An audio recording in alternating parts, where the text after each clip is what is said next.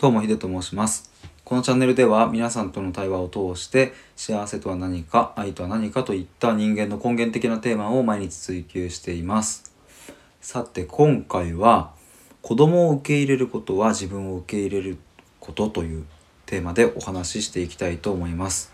えー、これもですね先ほどの愛子さんとの、えー、収録あコラボライブで、えーと、感じたことというかね、まあ、これはもうまさに愛子さんがおっしゃっていたことなんですけれどもそれは改めてちょっとお話ししたいなというふうに思って収録をしています。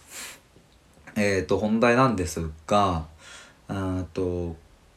そうですね子供を受け入れるっていうことを愛子さんはやられてきたわけでねでそれと同時に自分の人生を見つめていったわけで。えー、つまりそれが自分を受け入れることっていうふうにだんだんと気づいていったっ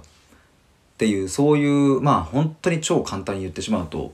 まあそういうふうなプロセスを経たと思うんですけれども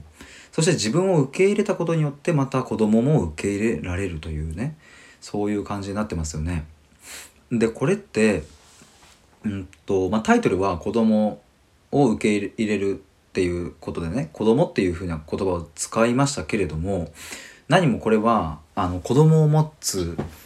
えー、親御さんだけに向けたメッセージではないなということを僕は愛子さんのお話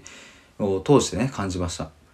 例えば僕だったらあの子供はいませんが親はいます。つまりうんなかなかねこう話がうまくいつかない。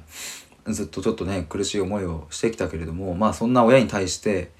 ね、ずっとこうなんだろうなこうイライラをぶつけていてもしょうがない。つまり親を受け入れるっていうこと。それがひいては自分を受け入れるということでもあるっていう。そして自分を受け入れることができれば親を受け入れることもできるっていう。まあそういうものなんだなっていう。ことです。でまあ今は家族関係のところで言いましたけれどももっと現実的なことで言えば例えば職場とか学校とかね。なんか自分の、まあ、気に障るようなことを言ってくる人とかなんかこの人合わないなとかって思うこととかって結構まあねあるんじゃないかなと思うんですけどもなんでこう鼻につくのかなんでその人の言葉が気になってしまうのかっていうと、うん、もしかするとその人が言う言葉に何かしらの過去のトラウマやコンプレックスがあるっていうケースがあるんですね。例えばそうだなどういう 例えがいいのかわかんないけど例えばじゃあ僕はうんまああんまりねこうマルチでこう業務を進めていくのがあんま得意じゃないんですけども例えば誰かにうんとなんかヒデってマルチで業務やんのなんかすっげえなんか不得意だよなみたいなことをバカにされたとしたら、まあ、ちょっとこううんってなりますよね。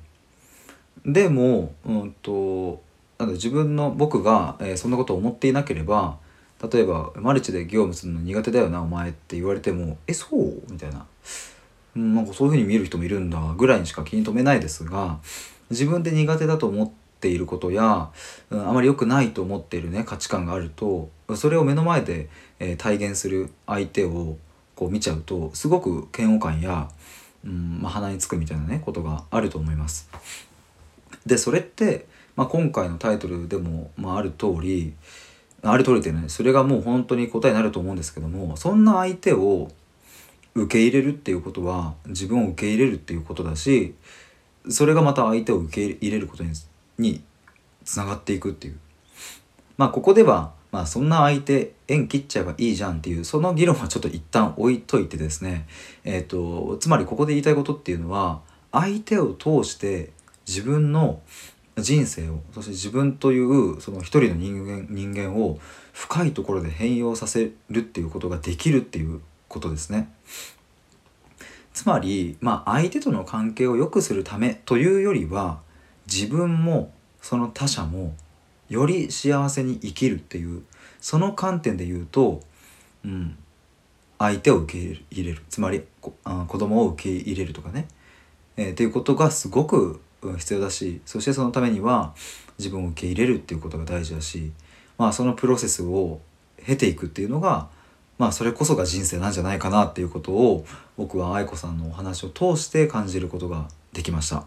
えー、ということで今回は子供を受け入れることは自分を受け入れるということというテーマで、えー、お話ししました。対話で思考を深めるラジオでは随時対話をしたいという方を募集しております。